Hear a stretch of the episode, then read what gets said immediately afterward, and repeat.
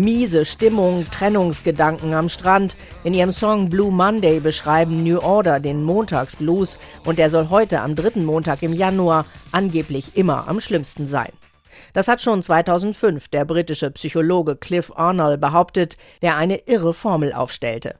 Das Ende der Feiertagseuphorie, Motivationsloch, bereits gebrochene Neujahrsvorsätze, ungemütliches Winterwetter, Ebbe auf dem Konto wegen der vielen Rechnungen zum Jahresbeginn, das alles soll an diesem erklärtermaßen deprimierendsten Montag des Jahres kumulieren.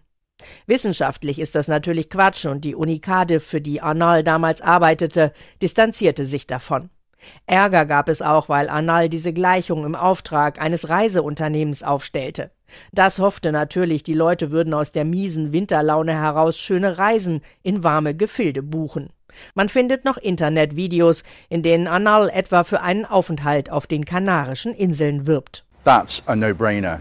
It is much easier to feel happy when you are surrounded by light and warmth instead of cold and rain.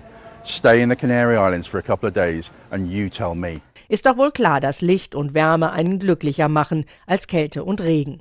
Kritiker befürchten, dass psychisch instabile Menschen durch den Gedanken an einen angeblich schlimmsten Tag des Jahres erst richtig in deprimierende Stimmung oder gar Depression getrieben werden könnten. Die Hilfsorganisation der Samariter in Großbritannien zum Beispiel setzt dem propagierten Blue Monday am dritten Montag im Januar seit Jahren den Brew Monday entgegen. Sie laden zu einem frisch aufgebrauten Tässchen Tee ein, bei dem man über trübe Gedanken, Sorgen und Nöte ins Gespräch kommen kann und wollen so darauf hinweisen, dass man nicht auf schlechte Tage warten, sondern Unterstützung suchen soll.